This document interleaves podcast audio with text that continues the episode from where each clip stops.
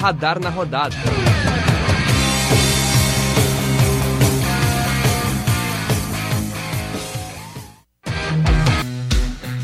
Muito bem, então você que está nos ouvindo, terceira edição do Radar na Rodada.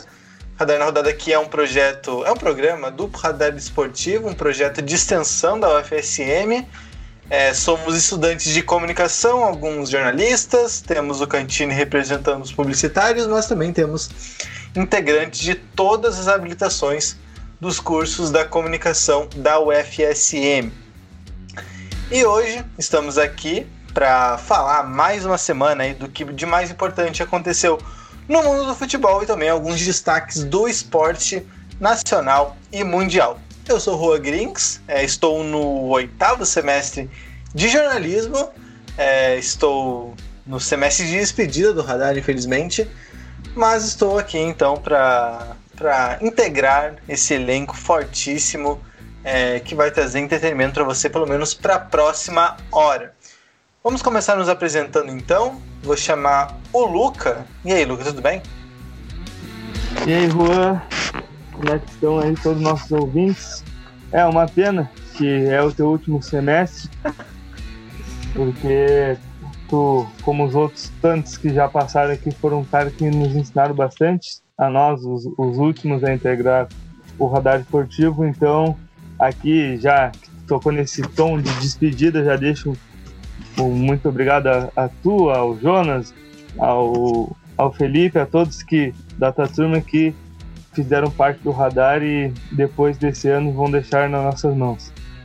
Pois é, a gente, a gente tem muita coisa para falar, né?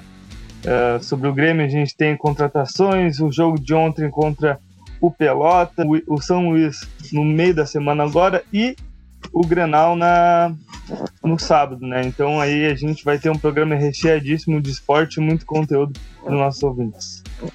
Perfeito. É, também temos o Gabriel Cantini, que está também da sua casa, né? Espero que mantendo isolamento social.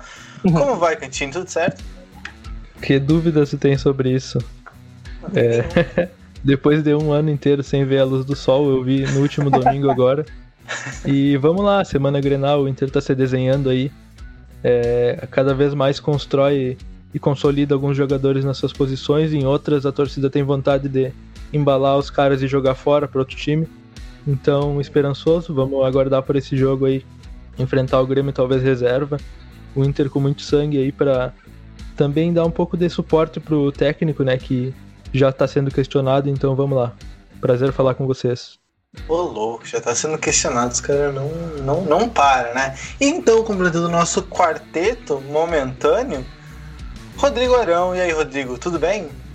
Tudo bem, tudo bem. Boa, boa noite, Juan. Boa noite, Luca. Boa noite, Gabriel Cantini, nesse final de março, frio começando a chegar, né, pela, pela região sul, e a roda do futebol nacional girando no Rio Grande do Sul, né, o Inter conseguindo o, os pontas que o Ramires tanto quer, né, no Palácio e no Tyson, né, os pontas construtores que o Ramires precisa tanto para consolidar o modelo, o Grêmio que provavelmente vai mudar o modelo, buscando o Douglas Costa, né, com, já com a contratação do Rafinha. A roda tá girando em torno do Rio Grande do Sul nesse momento, o Grêmio Inter sendo pauta, né, mais o Grêmio até na verdade. Então, assim, né, se o Brasil todo tá falando de Grêmio Inter. Por que não a gente falar o tempo todo de Grêmio Inter, né mesmo? Principalmente essa semana que tá muita coisa acontecendo dos dois lados, tanto no lado colorado quanto no lado gremista. Então vamos embora que não vai faltar assunto. Com certeza. O Rodrigo então deixou aí o gancho. Vamos começar falando do imortal tricolor que teve uma semana aí da primeira derrota na temporada, né? Se a gente considerar a temporada é, a partir do começo do gauchão, não a final da Copa do Brasil, obviamente. Primeira derrota da temporada, mas com time reserva, depois logo venceu. E aí, Luca, me conta, o que, que a gente pode falar dessa semana em termos de desempenho do time do Grêmio? Cara, a, a partida do Juventude foi ruim de ver o, o Grêmio jogar. Foi ruim, o Grêmio jogou mal. Ele até conseguiu abrir o placar com o Ricardinho aos 46 minutos do primeiro tempo num, numa desviada né, do chute do Ferreira. O Grêmio não conseguia construir jogado, não conseguia uh, cutucar a defesa do Juventude, que estava muito bem fechada, né? E o jogo se desenhou assim, o, o Juventude conseguiu virar uh, no segundo tempo. E o outro jogo agora, ontem, no dia 28 de março, contra o Pelotas, o Grêmio ganhou de 4 a 0. Então foi um salto bem grande de, de um desempenho para o outro. Até que no primeiro tempo, eu achei que ia ser a mesma coisa contra o Juventude. O Grêmio não estava conseguindo uh, perfurar a, a, a, defesa do, do Pelotas, que também estava muito fechado. Estava muito bem fechado. Parece que os times daqui da região gaúcho já sabem o, o estilo que o Grêmio joga, até porque quando um time joga mais ou menos o mesmo modelo há, há uns 3, 4 anos, já fica bem mais fácil, né? De saber quais jogadas eles vão fazer e como eles pretendem atacar do, durante o jogo, né?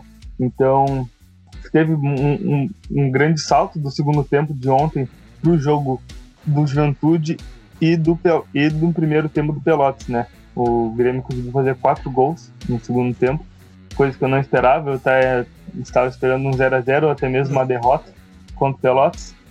Mas é, é, é o que o Grêmio tem que fazer contra esses times. Porque se a gente for pensar, o Grêmio tá jogando, jogou ontem com, com um time misto, então era mais motivo para essa vitória, né? Porque anteriormente vinha jogando com os, com os, com os guris da base, que vinham desempenhando um papel muito bom, mas agora um time misto, já com o Diego Souza, por exemplo, já com o Matheus Henrique e Maicon, Exato. E, bom, eu, o primeiro tempo eu achei muito fraco do Grêmio, assim, achei bem decepcionante, porque estava é, estava time misto, então eu esperava que conseguisse se impor pelo Pelotas e até até chegou a se impor em determinados momentos, mas pela posse de bola, porque é, parecia meio preguiçoso em pensar jogadas, né? Todas as jogadas do Grêmio eram necessariamente achar os flancos, achar as laterais e cruzar para a área. É, não tinha praticamente nenhuma infiltração por dentro.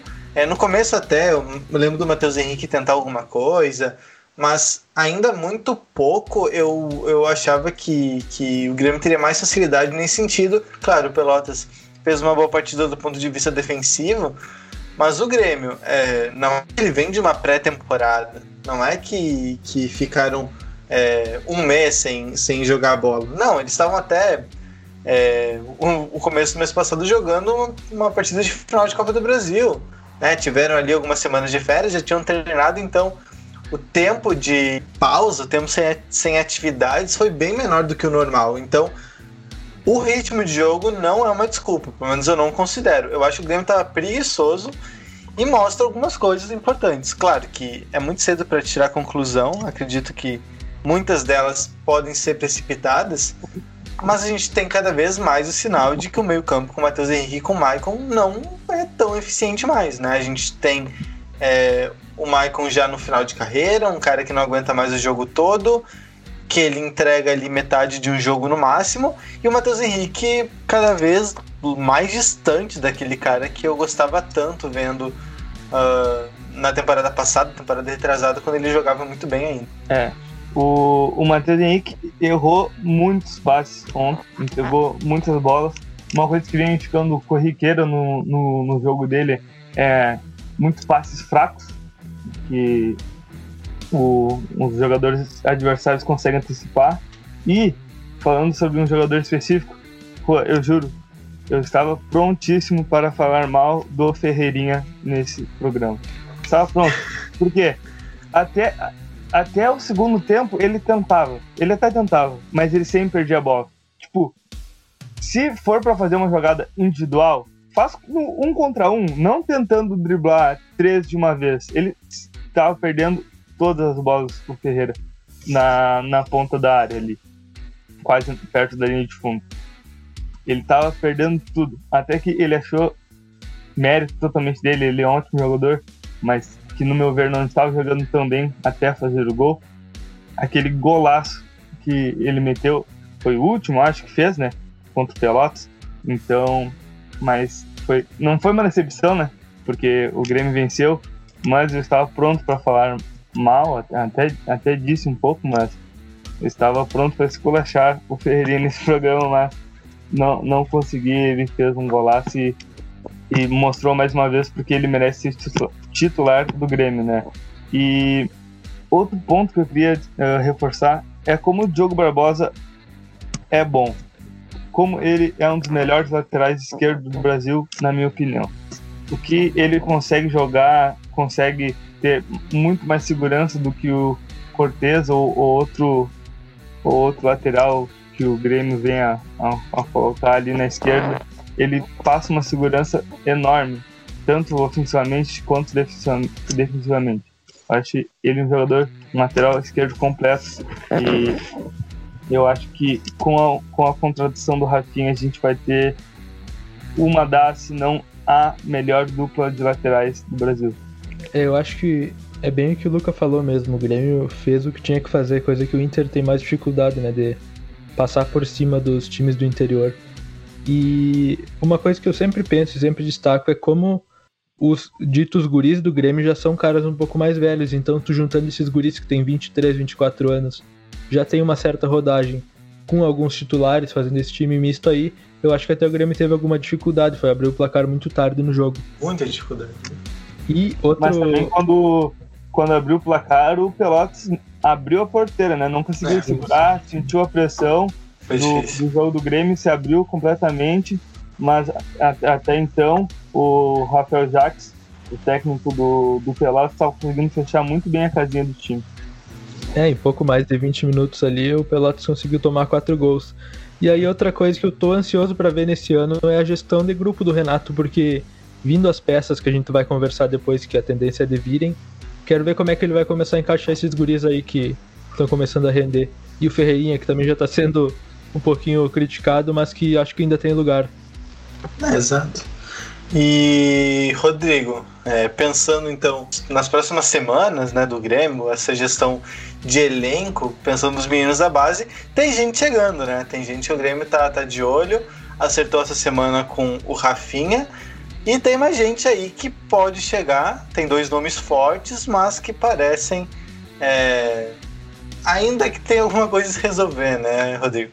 Alguns têm mais coisas a resolver do que se imaginava, né? é, a gente está gravando agora às 8h30 né, da noite. E diríamos que há umas 12 horas atrás poderíamos dizer que o Grêmio estava praticamente encaminhado com dois reforços, né?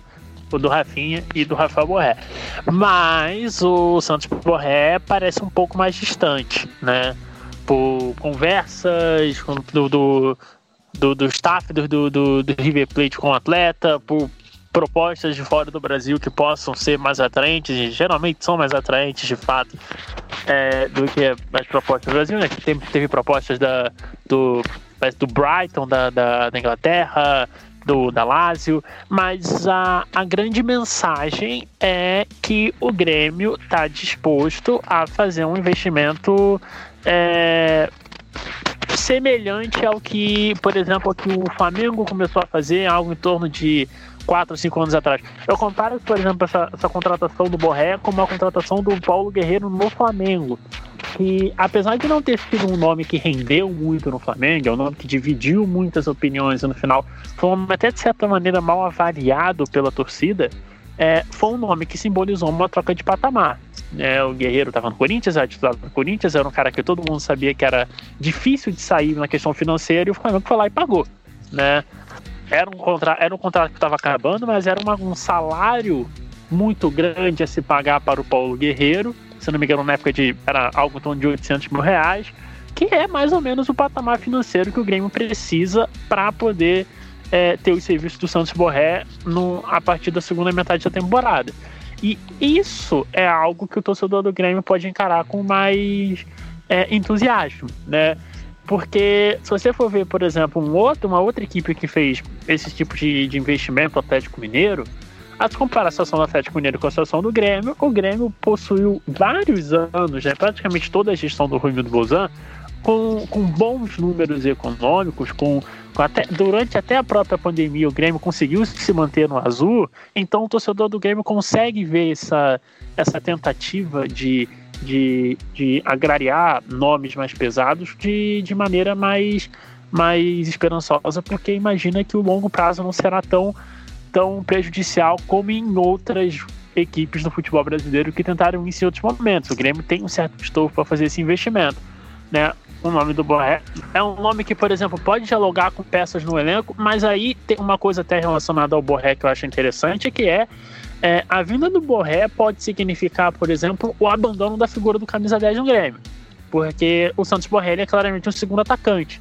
Ele é um cara que conversa muito com o Diego Souza, então quem imagina que, por exemplo, o Borré possa vir para tirar a vaga do Diego Souza, na verdade imagina os dois funcionando junto e abandona a figura do 10. E aí isso faz sentido dentro da montagem dentro do Grêmio, pois o Jean-Pierre está praticamente de saída. Teve alguns rumores que foram desmentidos de que o Bragantino estava atrás do Jean-Pierre já, mas a verdade é que o Jean-Pierre muito provavelmente não vai jogar 2021 com a camisa do Grêmio. E já com isso em mente, a gente pode ver, por exemplo, o Grêmio jogando com dois atacantes, né?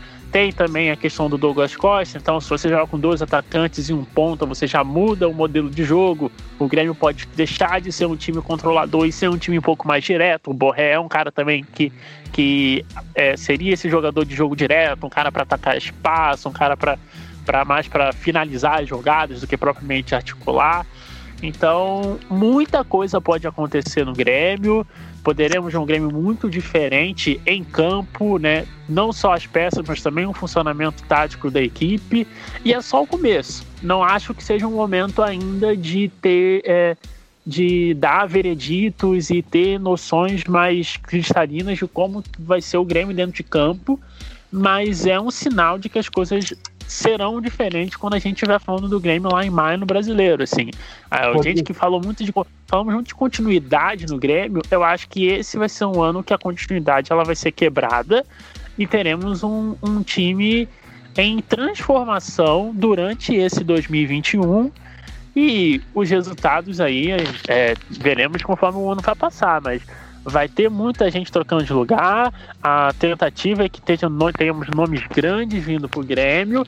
Se vai dar certo ou não, isso aí somente o fim do ano e as eventuais taças ou a ausência delas irá dizer. Se, se vai dar certo ou não, a gente não sabe, mas dá para se iludir, Rodrigo? O torcedor gremista pode se iludir com a temporada 2021 com tantos reforços? Olha, dá pra. Em relação à questão da ambição, eu diria que sim é, o Grêmio tá atrás de coisa grande dentro do mercado. Né? Como eu disse, pode não ser, pode não ser o Borré, mas pode ser algum outro jogador é, importante dentro do cenário da América do Sul, ou repatriar algum outro jogador. É, o que está muito claro é que o Grêmio está disposto a gastar dinheiro. Não, não, isso mas... é algo diferente do que vimos em outros anos. Né? Então, Sim. assim, a questão de que o, que o Grêmio vai estar tá disposto a fazer o possível e o talvez o impossível para conseguir jogadores de muita qualidade, eu acho que isso daí dá para dá para cravar que, que o Grêmio vai tentar trazer gente graúda para o elenco. Se iludir, eu digo em questão de títulos, não em, de contratações. Contratações já estão aí, já estão na nossa parte. Já, é, a contratação já está iludido, pô. O é. problema é ganhar alguma coisa. Sim, mas é que a questão do Grêmio é que é, tava começando a ter um certo distanciamento, distanciamento de equipes como o, o Palmeiras, como o Atlético Mineiro. Acho que essa foi a primeira. O ano passado, acho que foi a primeira vez que o Grêmio de fato esteve distante dessas equipes. Então talvez até isso sirva como um, um sinal de alerta para que o, que, o, que o Grêmio começasse a ser um pouco mais incisivo dentro do mercado, né?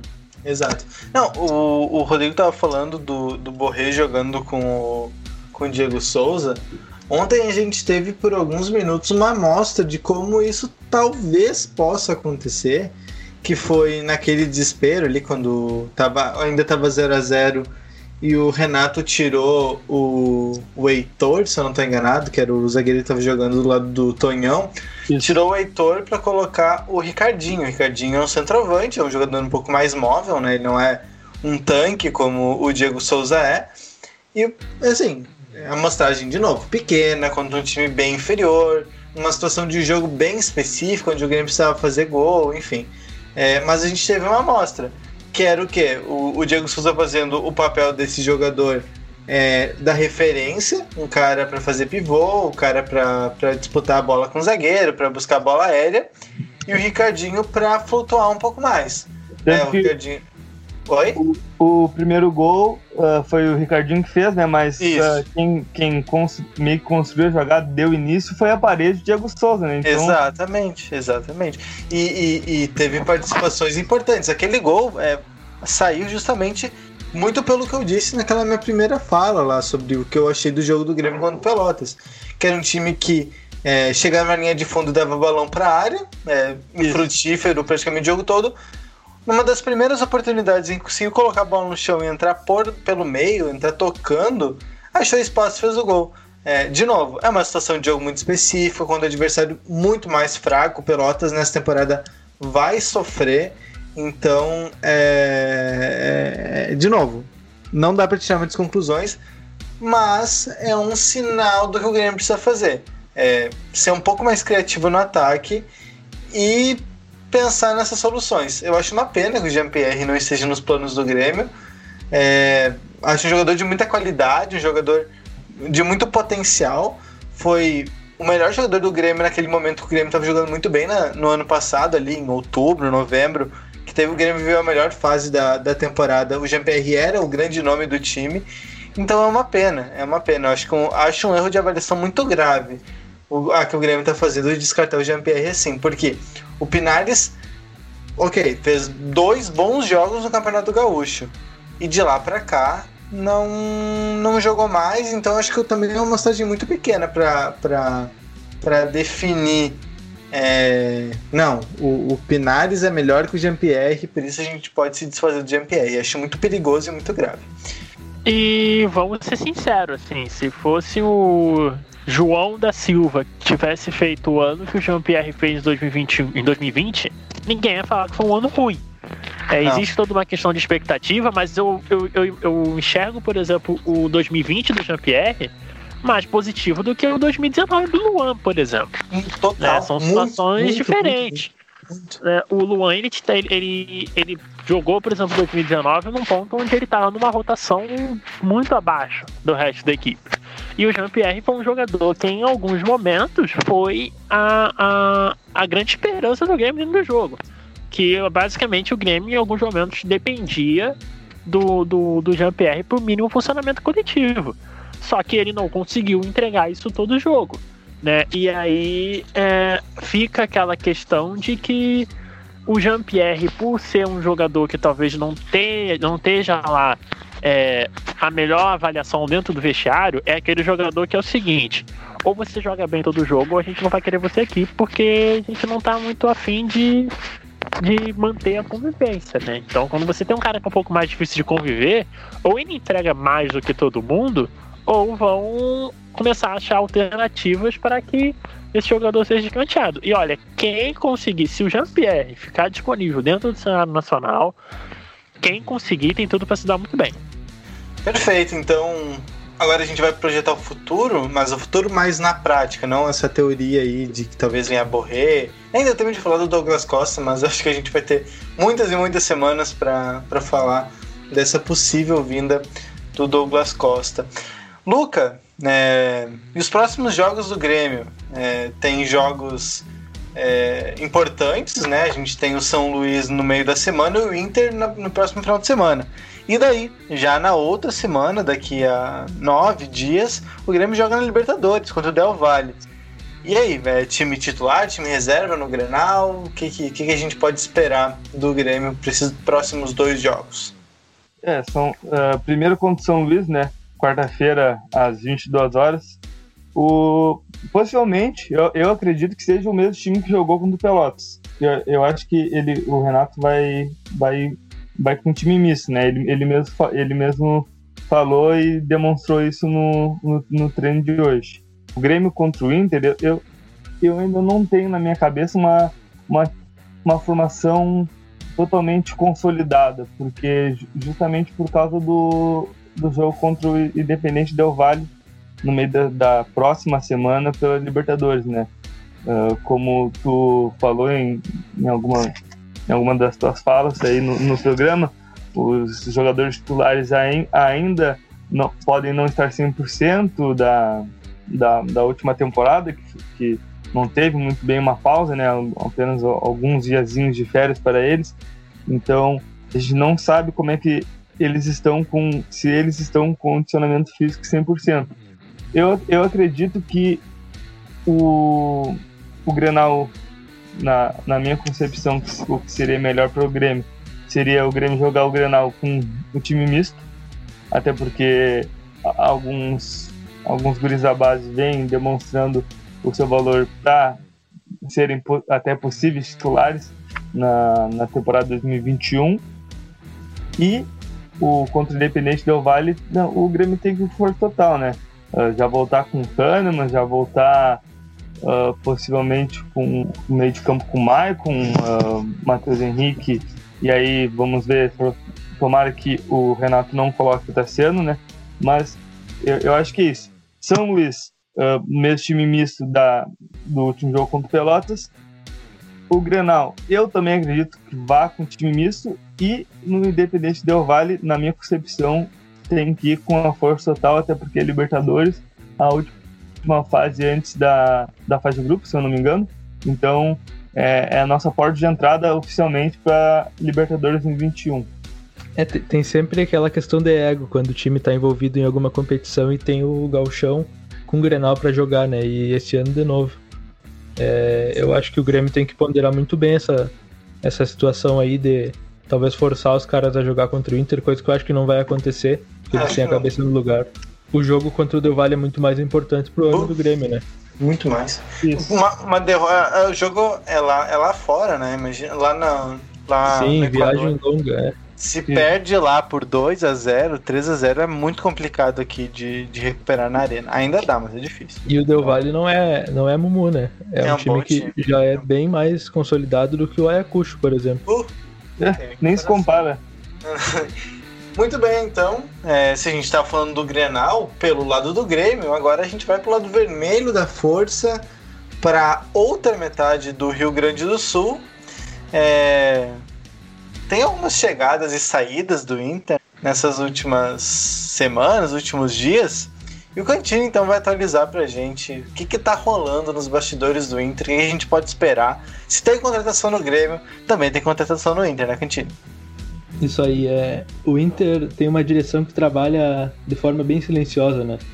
Eles, por mais que não se mexam tanto, estão sempre buscando negócios e, como assim no ano passado já foi, quando o Alessandro Barcelos, que hoje é presidente era vice de, de futebol, ele contratava e a imprensa acabava não sabendo, é, somente ficava com a informação na hora do anúncio do clube. Então nesse ano vem acontecendo a mesma coisa o Inter pode acabar surpreendendo com alguns jogadores que a gente nem imagina que poderiam chegar até aqui.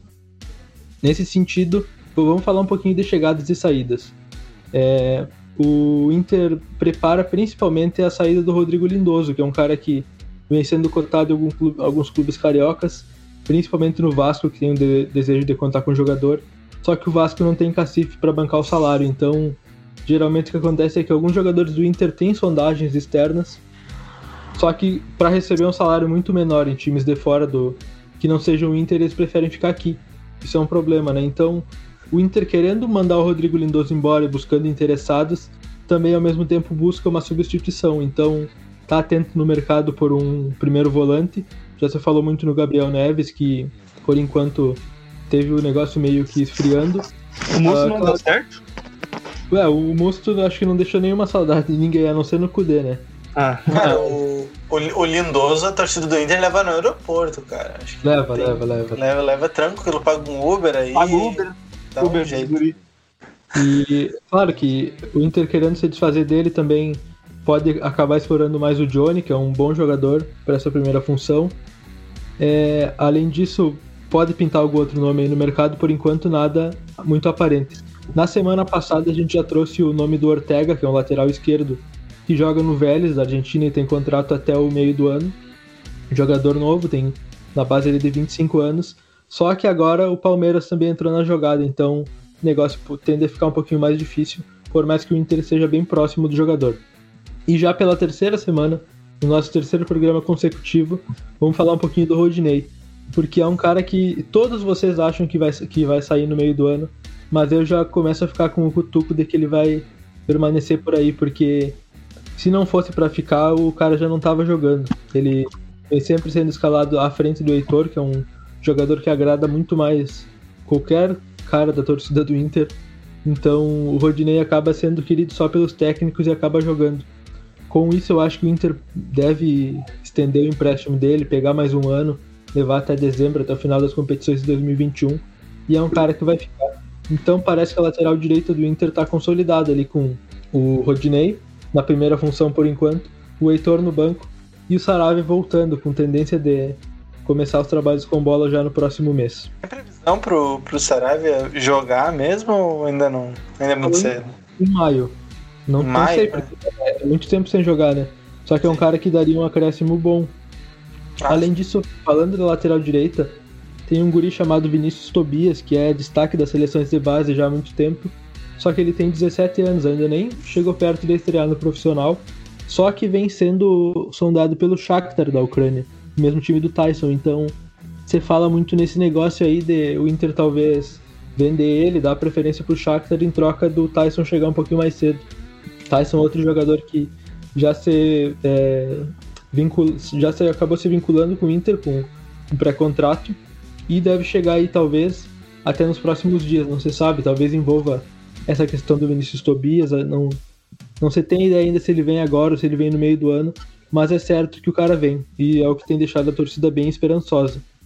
É, outra posição que a gente tem muita dúvida e que o Inter ainda busca no mercado são os zagueiros. É, o Zé Gabriel e o Lucas Ribeiro são caras que vêm passando mais confiança, vêm agradando, me agradam é, nesse novo sistema, porque eles têm uma saída de bola com uma excelência. Eu já falei, o Zé Gabriel chegou a ser atacante e meio campo, e o Lucas Ribeiro jogou de, de, de zagueiro aqui em toda a sua passagem pelo Vitória, só que quando ele foi para a Alemanha ele só jogou de volante, então é um cara que tem um passe um pouco mais refinado, consegue sair com a bola, e com certeza são dois jogadores que estão agradando o Miguel Ramírez.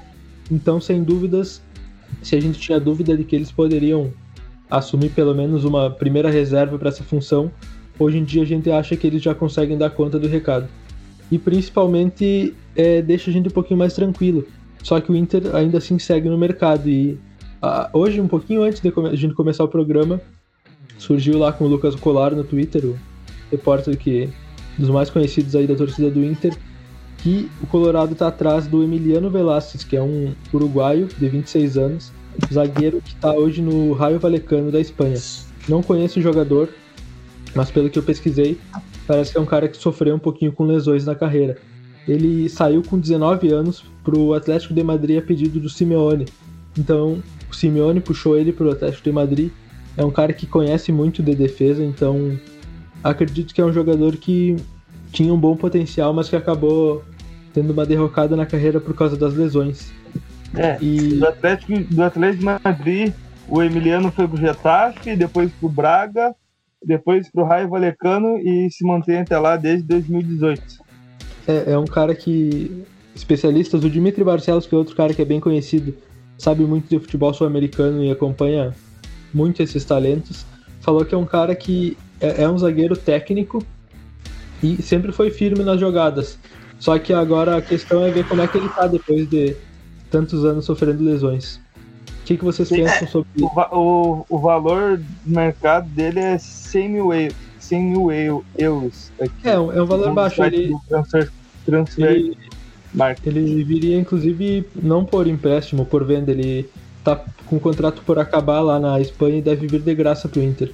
É, é o perfil de, de zagueiro que o Inter vai contratar, né? Se contratar algum jogador, certamente a gente não, não, não espera um zagueiro carrancudo, um cara grosso. Né? A gente espera, né, pelo estilo de jogo que já vinha com o Kudê, na verdade, né? O Kudê já tinha implantado esse jogo, essa filosofia de, de contratações e de utilização de atletas, e daí a utilização, por exemplo, do Zé Gabriel em detrimento do, do Rodrigo Moledo, é, o, o Ramires vai seguir na mesma, vai seguir na mesma. É, o zagueiro que o Inter buscar já tem um perfil, me parece um perfil bastante claro. Jogador sul-americano, né? Um jogador é, não necessariamente brasileiro, inclusive os nomes que se especula são todos uruguaios, argentinos, é, jogadores que atuam ou no futebol sul-americano ou no futebol europeu, e jogadores que saibam jogar. Né, jogadores que tenham pelo menos alguma qualidade de, de, de saída de jogo, que, que é o perfil do time que o, que o Ramires vai montar é, no Inter. Então a gente, assim, a gente pode esperar esse perfil de jogador certo, né? Esse perfil de contratações bem certo.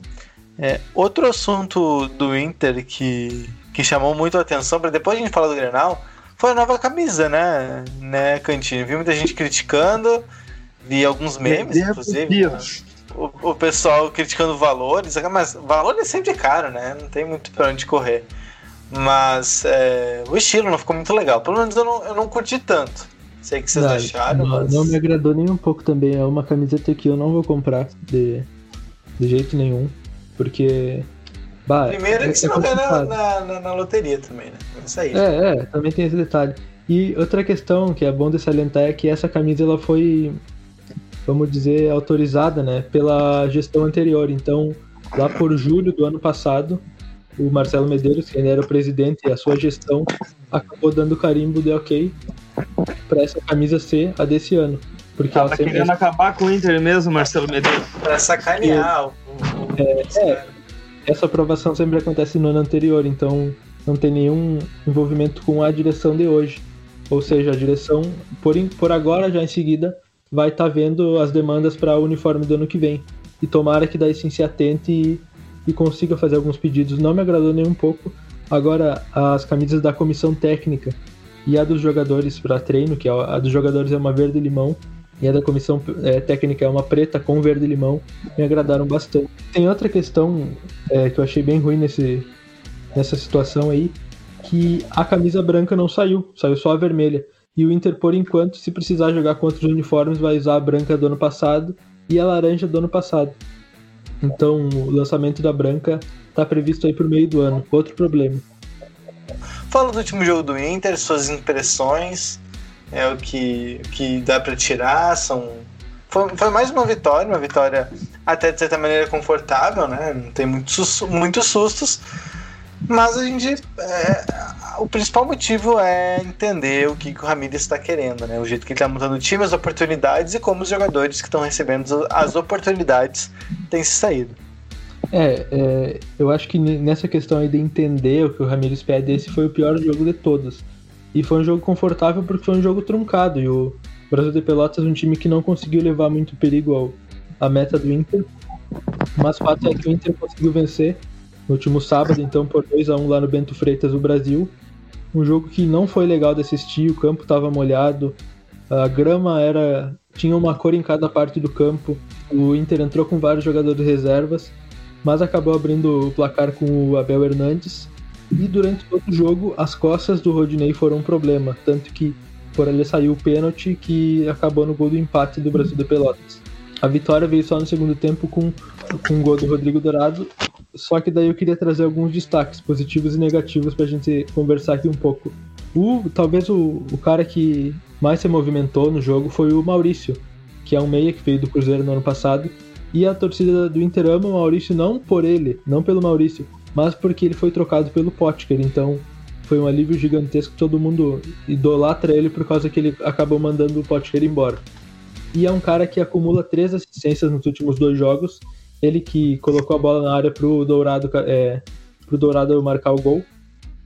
E quando o Maurício saiu, quem entrou foi o Prachedes, que foi outro cara que entrou muito bem, cheio de vontade, talvez até porque o treinador acabou elogiando o Maurício na última coletiva, então o Prachedes pode ter entrado bem mais motivado e jogou muito também.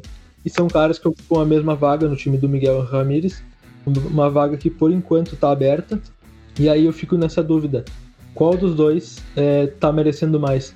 Eu acho que também são perfis um, perfis um pouco diferentes. O Maurício é um cara um pouco mais terminal, enquanto o Prachedes costumava jogar mais atrás e agora vem sendo exigido numa faixa mais adiantada do campo.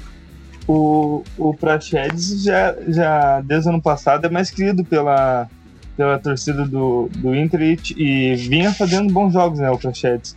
Só que o Miguel Ramiro chega e já, já, já, já chega chamando o Maurício de craque, né? É, Então- Ele falou Maurício crack, Maurício top.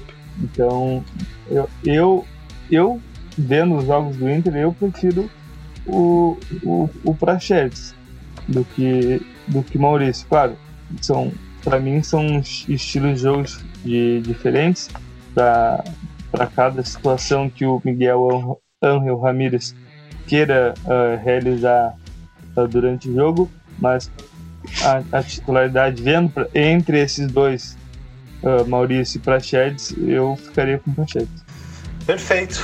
E aí eu já, já tinha feito a deixa pro jogo do Grenal, né? Tem, tem Grenal no próximo final de semana. O Inter é, deve ir com o time titular, ou praticamente isso, ainda nos testes do, do Ramires. E, o- e para enfrentar um adversário que deve vir mais fraco, né? Um time que não vai com força total. E por isso o Inter é naturalmente o favorito, mas é, quem é que joga, Cantinho? Já tem algum, alguma, alguma possibilidade de escalação que a gente pode projetar? Eu acho que é um exercício bem legal. Vamos, vamos ir do 1 ao 11 e a gente vai conversando. No, entre os, os goleiros, o Inter começou o ano usando o Daniel, que falhou feio em, um- em uma ou duas oportunidades. Eu acho que acabou perdendo a vantagem que ele tinha, porque o, a comissão técnica falou que quando ela veio pra cá, zerou. Todos os jogadores começavam do zero, eles queriam ver todo mundo. Só que o Daniel, como errou algumas vezes, acabou saindo atrás. Então, nessa disputa com o Danilo Fernandes e o Marcelo Lomba, a gente só sabe que o Daniel não vai ser utilizado. Eu acredito que o, que o Danilo Fernandes ele vai começar o Grenal. Lomba deve estar perdendo o lugar dele. Daí na lateral direita, por mais que todo mundo concorde, ou a maioria concorde que o Heitor é, é uma, tem valências muito melhores, inclusive podendo render dinheiro pro Inter, quem vai começar o jogo sem dúvidas é o Rodinei. É, é um cara que é querido pelos, pelos treinadores, que é querido pelo elenco e que de certa forma também ele faz o feijão com arroz dele ali no campo, então deve sair jogando na lateral direita. Ao lado dele a gente tem o Cuesta, o único zagueiro titular do Inter, e aí vem a dúvida, Lucas Ribeiro ou Zé Gabriel. Eu acho que o Lucas Ribeiro está um pouquinho na frente, por já vir jogando do ano passado, mas eu acho que são jogadores que estão se equivalendo bastante e que estão me agradando. Na lateral esquerda, o Moisés é o lateral indiscutível, ainda que o Léo Borges venha fazendo bons jogos, o Moisés é o titular da posição, até a chegada de algum outro jogador. Abrindo o meio, o Rodrigo Dourado deve jogar. A gente tem o Edenilson na lateral direita. Na lateral direita não, na meia direita. E aí a vaga que a gente conversava, que deve ficar entre Maurício ou Prachedes no meio campo. Na frente, Patrick na lateral esquerda, um cara que o Miguel já falou que quer transformar em, protagonista do time. Então Patrick na ponta esquerda. Na frente, de centroavante, a gente ainda não sabe se joga Guerreiro ou Yuri Alberto. Eu gostaria que jogasse o Guerreiro. E na lateral é, direita do ataque, a gente vai com o Caio Vidal ou com Palácios, que deve estrear agora na quarta-feira contra o São José. Então esse é o time com as dúvidas na zaga entre Lucas Ribeiro ou Zé Gabriel e na frente entre Yuri Alberto e Guerreiro e Caio Vidal e Palácios. É, o, o, o Grêmio, se for com um time reserva ou misto, na, na defesa vai ter problemas com o ataque do mais experiente do Inter, no meu ver. Então, tanto o, o time todo, né? Mas vai ser, para mim, um, um, um Grenal que, principalmente o, o, o time do Grêmio, os guris do Grêmio, vão se provar muito caso vencerem. É, mas é difícil vencer, né? É difícil colocar. Ah, Imagino que eles entrem sem pressão, né? Não custa sonhar, Juan. Não vai, não, não, não vai, não vai ter, sonhar. não, não vai ter pressão, então. É, pelo menos esse ponto aí é, é algo positivo. Mas do Inter, acho que é isso então, né, Cantino? Tem mais algum ponto que a gente pode destacar, algo assim? Não, é só passar o próximo jogo, né? Inter enfrenta São. José na quarta-feira no Beira Rio às 8 horas da noite. Tendência de um Perfeito. time misto. É isso aí. Perfeito. Agora vamos falar do interior, rapidinho, é, e a dança dos técnicos continua, né? Sempre uma, na- numa semana uma demissão diferente. Dessa vez, é, duas nova, dois novos anúncios de, de técnicos contratados. É, por ordem cronológica, deixa eu ver aqui. Ah, os dois foram no mesmo dia. Notícia no mesmo dia. Então, o Pelotas anunciou no dia 26, também conhecido como sexta-feira, se eu não estou enganado, é a contratação do Rafael Jaques é, treinador é, experiente aí, que tem alguma rodagem já no futebol gaúcho, andou treinando o time de Série D, inclusive. O, ele estava no, no Rema, na verdade, né? Que subiu é, da C para B. É, ele foi contratado para substituir justamente Ricardo Cobachini, que foi demitido depois de perder para o Aimoré é, na última semana. O, o Jax ele tem é, já venceu algumas copas é, RS, venceu a Copa Gaúcha, ganhou o título do interior do Gauchão, teve acesso à Série C do Campeonato Brasileiro, então aí tem um, um currículo bem cheio, um currículo bem interessante que pode ajudar a tirar o Pelotas dessa, dessa, situação complicada, né? Ele ainda não tinha treinado no jogo contra o Grêmio, ele já tinha sido anunciado, porém não estava no bid, não estava regularizado, então ele estava é, comandando o time à distância. E o outro time a trazer um novo é, treinador foi o São José, que anunciou o Hélio Vieira. Né? Hélio Vieira também outro, outro treinador experiente, já tinha treinado o São José é, no final da década de 90. É, aí depois teve algumas rodagens, passou pelo Aimoré na, em 2020, né? Tava treinando o Aimoré no ano passado. E também ajuda, né? O, o, eu achei o time do São José muito fraco, né? Naquele jogo contra o Grêmio, principalmente. Empatou, ok, mas tecnicamente é um time muito ruim. Se não fosse o estádio é, naquela situação calamitosa, né, o gramado na situação calamitosa, imagino que estaria muito mais complicado para o São José escapar de um rebaixamento.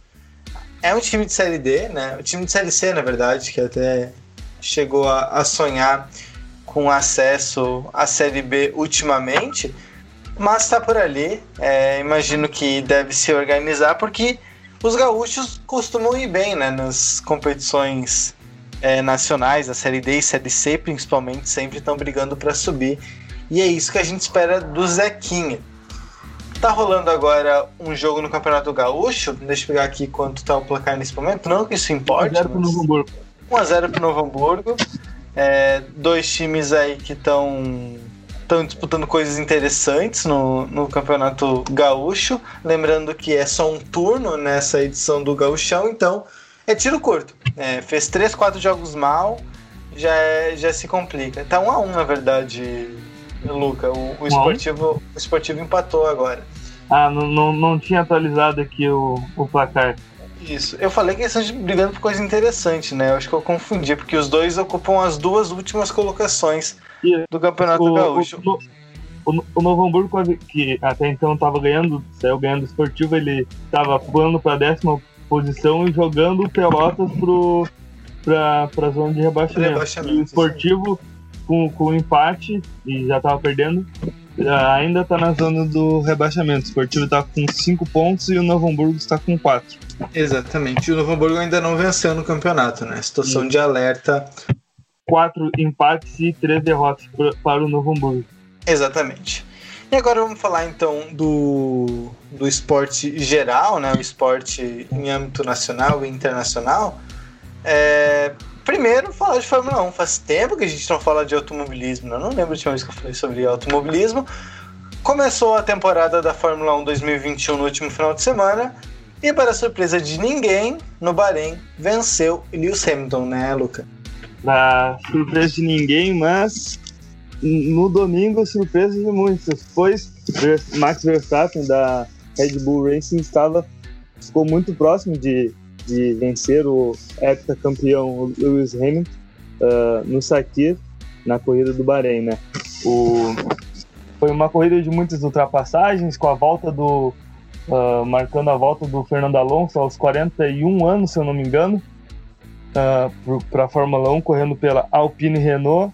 Mas, assim, fazendo um, um resumão da, da corrida, na volta, na volta 53, se eu não me engano, o Max Verstappen chegou a ultrapassar o, o Lewis Hamilton, estava uh, prestes a vencer o, o Grande Prêmio, mas te, tem, tem uma zona ali na corrida que não pode sair com os quatro pneus para fora da pista e o Max, durante a ultrapassagem no, no, no Lewis Hamilton, fez isso, saiu com os quatro pneus, saiu um pouquinho a mais do que devia e a federação da Fórmula 1 uh, ah, comunicou à, equipe do Max, do Verstappen, que ele tinha que devolver a, a, a posição ao Lewis Hamilton. Então, desde, o, desde que ele devolveu, ele não conseguiu mais retomar, não conseguiu alcançar o, o Hamilton.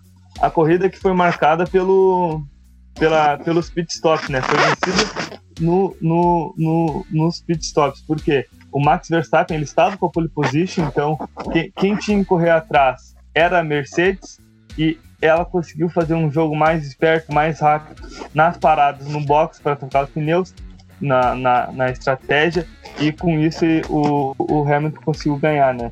Só deixando claro aqui que, destacando a ousadia do, do Max Verstappen, que se ele não entregasse a posição, ele no final da corrida ele teria que, que ser descontado 5 segundos, né? Da, da, da corrida dele, ser, ser adicionado à corrida dele, no caso.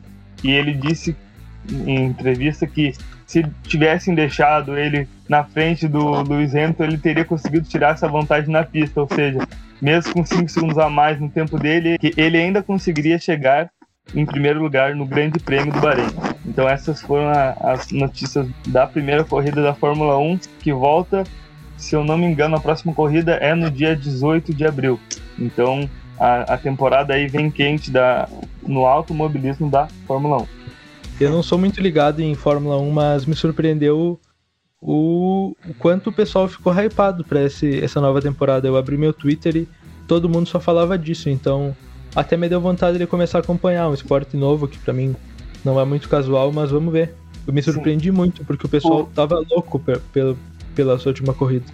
O pessoal ficou muito hypado justamente porque o Sérgio Pérez, companheiro de, de equipe do Max Verstappen, uh, saiu em último lugar e chegou em quinto, então uh, a, a RBR está tentando quebrar uma hegemonia da, da Mercedes, que é a, a marca que o Hamilton e o Bottas estão correndo, que, são, tem ganhado a, a competição de construtores de carro sete anos seguidos.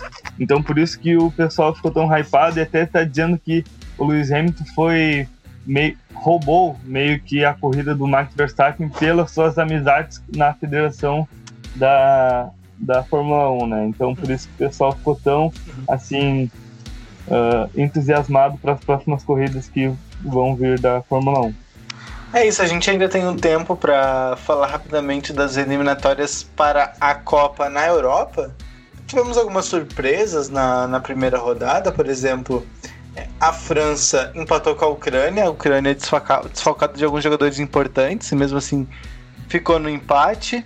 É, a gente também teve é, a Espanha sofrendo bastante para vencer da Geórgia. Eles estavam perdendo até determinado momento do segundo tempo e foram virar só no, no, no último minuto com o um golaço do Dani Olmo. Mas é, não é só sobre isso que a gente vai tratar. A gente também tem que falar do VAR, né? Ou, se, ou, ou melhor, da não existência do VAR, né? do VAR. Da falta do VAR. Para quem não tá ligado, no jogo do, de Portugal contra a Sérvia, o jogo terminou 2 a 2 o Portugal saiu vencendo e tomou o empate. Num dos últimos lances do jogo, o Cristiano Ronaldo chutou, né?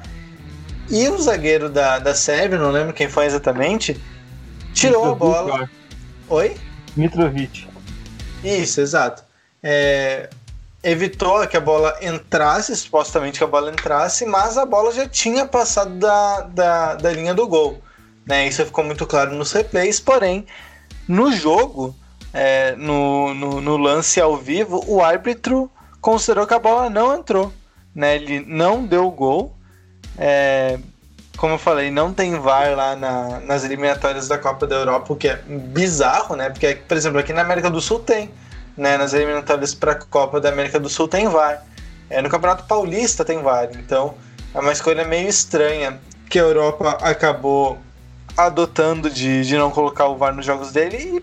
E, e assim, é, para quem critica o VAR, para quem não, não gosta muito da ideia, eu acho que é meio que um, um tapa na cara para mostrar que se tá ruim com ele, é pior mas, sem ele, né? Não, num mas... jogo, num jogo é tão importante que pode definir uma vaga para uma Copa do Mundo, lembrando que apenas o campeão de cada grupo se classifica diretamente, os segundo colocados vão para uma repescagem com outras seleções da Europa.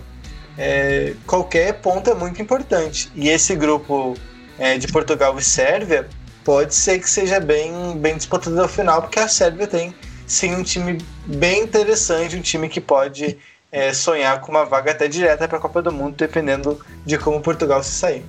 Não, mas convenhamos, né? Já passou a fase do, das pessoas não acreditarem né, na eficácia do VAR.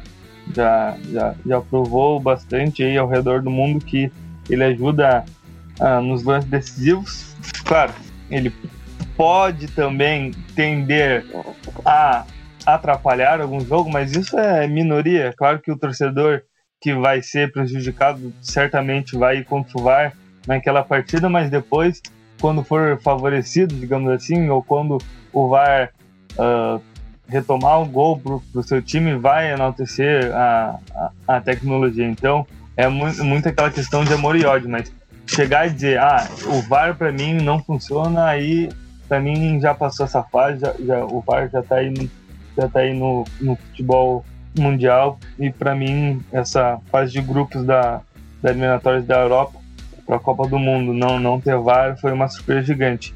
E nesse jogo só para ressaltar de Portugal contra a Sérvia, que o, o gol do Cristiano foi o Cristiano Ronaldo, né? Foi. Então, ele chegou a sair do campo, já, claro, já estava nos acréscimos um tempo, mas ele chegou a sair do campo, jogar a abraçadeira de capitão no chão em protesto a, a, ao gol invalidado, né?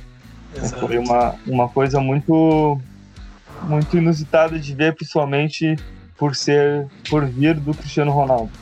É, eu, eu não consigo entender a não Mostra que o robozão tem coração, hein? Tem, é, ele jogando pela seleção dele faz de tudo, né? É, eu não consigo entender essa não utilização do VAR lá. Claro que no Gauchão, por exemplo, a gente consegue perceber por causa dos valores, só que na Europa, principalmente Ah, federações, pelo amor de Deus, né? Imagina. as federações têm muito dinheiro. Eu acho que aí tratando-se de valores e pensando aqui mais pro nosso cotidiano, deveria ser remanejado talvez essa, essa estruturação, talvez contar com uma central para todos os jogos, eu não sei. Mas eu acho que é inadmissível para um jogo tão grande como esse a gente não ter a tecnologia a favor. Exato. Não, aqui no Gauchão até é uma questão logística, né? Tem estádios que talvez não consigam colocar tantas câmeras, né? Que, do- das que o VAR necessita. Faz sentido, talvez, lá, vai botar o jogo em Bento Gonçalves, talvez não tenha essa estrutura necessária. Mas aí foi o que o Contini falou, de repente fazer uma central, algo assim. Porque vai chegar num ponto em que o, o VAR vai se tornar essencial e ele vai acontecer em todas as competições. Acredito que em determinado momento, pode levar 5, 10 anos, em algum momento ele vai estar presente em todas as divisões, todos os campeonatos é, do mundo. Série C, Série D, vai estar tudo presente. É, e aqui no Gauchão, por exemplo, no jogo contra o Pelotas, que a gente falou do Grêmio lá no começo do episódio, é, teve um lance de um pênalti claro pro Pelotas, inclusive o juiz marcou a falta, porém o juiz deu falta fora da grande área. Ou seja, ele deu apenas um- uma falta, um tiro livre direto, não deu a penalidade máxima. Isso também gerou muita confusão, só que claro, é o Pelotas, é, não tem tanta expressão quanto o Cristiano Ronaldo reclamando, por exemplo. Isso não foi tão falado. Mas vai acontecer, é, não é o primeiro nem o último caso de algum time beneficiado ou aju- ajudado pela arbitragem é, sem auxílio do vídeo. O, o árbitro vai errar também. É, é difícil culpar o árbitro também em algumas situações, né? É, às vezes é um lance muito difícil que a gente vendo em vários replays ficam óbvio, ficam óbvios, só que o árbitro é só ali no, no tempo real e, e se não viu, já era. Mais alguma consideração para o episódio de hoje? A gente já vai atingindo o nosso tempo aqui. Acho que a gente, até tá um pouco estourado, para falar a verdade, mas fiquem, fiquem à vontade aí para expressar foi- seus sentimentos. Foi um prazer estar mais um dia aqui com vocês, muito bom a gente voltar aí se entretendo aos poucos com o futebol. Muito bom também ver esse- esses times do Inter do Grêmio se reconstruindo. O Grêmio aí com talvez potencial para virar um novo Flamengo. Não tô brincando. louco, não. É, não, eu não tô brincando. Os movimentos me lembram muito ô. o Flamengo que segurou dinheiro por alguns anos e depois começou a investir como doido. E é, parece que o que o Grêmio está disposto a fazer. E no Inter toda uma reconstrução. E vamos lá. Quero muito ver essa temporada. Louco pelo Grenal do próximo sábado. E é isso aí. Muito obrigado a todo mundo que assistiu. Não deixem de seguir o Radar no Instagram, de seguir o Radar no Spotify, nas plataformas que vocês estão consumindo. Muito obrigado e até mais. Valeu, Guris. Lembrando que o Grenal é às 10h15 do sábado, acho que a gente não deu o serviço, né? É um horário um pouco atípico, mas passa na TV aberta, então não precisa ter acesso à TV fechada para conseguir assistir ao jogo. Lucas, suas considerações finais. Só queria dar um tchau pro geral pro Rodrigo, né, que ele nos deixou no meio ah, da Ah, é verdade. no meio da no meio da gravação por motivos maiores, mas então só para ressaltar a presença do nosso queridíssimo Rodrigo Arão aqui e por meio por meio dessa deixa eu também vou me despedindo. Muito obrigado a ti, Juan, e ao Gabriel Cantini. Foi outro, foi nossa terceira edição nosso filho, do nosso podcast. Então, outro, uh, mais, um, mais uma vez, um prazer enorme participar com vocês aí. Perfeito. É verdade, o Rodrigo saiu porque a bateria do celular dele acabou, né? Acabei esquecendo de avisar, mas tá aí, tá, tá justificado.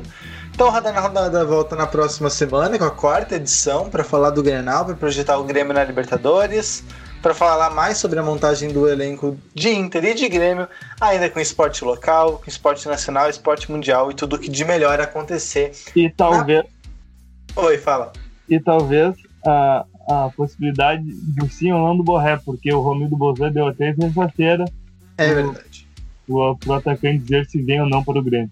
Eu só espero que ele dê o sim depois do podcast ser publicado, né? Senão vai, vai quebrar nossas pernas que ficar falando. Será que vem, não vem? Daí isso. quando vai postar já foi. Enfim, a gente se encontra na próxima semana. Muito obrigado a quem acompanhou a gente até aqui. Até lá, tchau, tchau. Tchau.